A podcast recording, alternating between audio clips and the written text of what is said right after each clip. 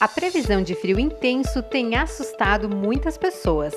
Eu sou Patrícia Silva, jornalista do site Lance Notícias, e conversei com o coordenador regional da Defesa Civil, o Luciano Peri, que fala mais sobre essa condição de frio intenso. Para esta terça-feira, uma frente fria causa muita chuva em Xanxerê e região.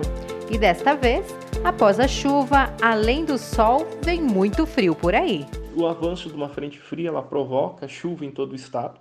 Essa frente fria ela se dá início na madrugada e ela começa através das divisas com o estado do Rio Grande do Sul e depois avança para as outras regiões, principalmente durante a tarde e a noite.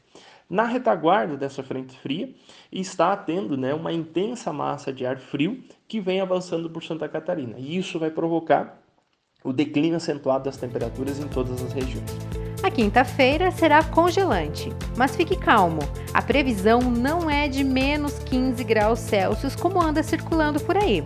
Aqui no oeste, a mínima deve ficar na casa dos 4 graus negativos.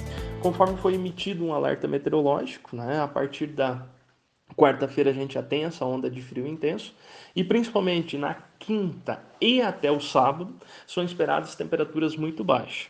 É, os modelos estão indicando temperaturas né, mínimas entre menos 9 e, meio, e menos 4 no meio oeste, nos planaltos, entre menos 4 e 0 na nossa região, né, que é o oeste, é, o extremo oeste, o alto e o médio vale do Itajaí, e menos 3 entre menos 3 e 3 graus no litoral sul e Grande Florianópolis.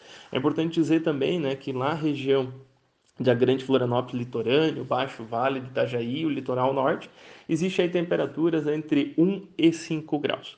Dessa forma, a Defesa Civil orienta a todos que redobrem a atenção para as condições né, desse frio intenso, redobrando né, os cuidados com pessoas vulneráveis, é, crianças de colo, redobrem atenção também com seus pets, para que possam né, estar protegidos ou que tenham né, algum pano, algum cobertor para que possam ter a minimização dos efeitos do frio.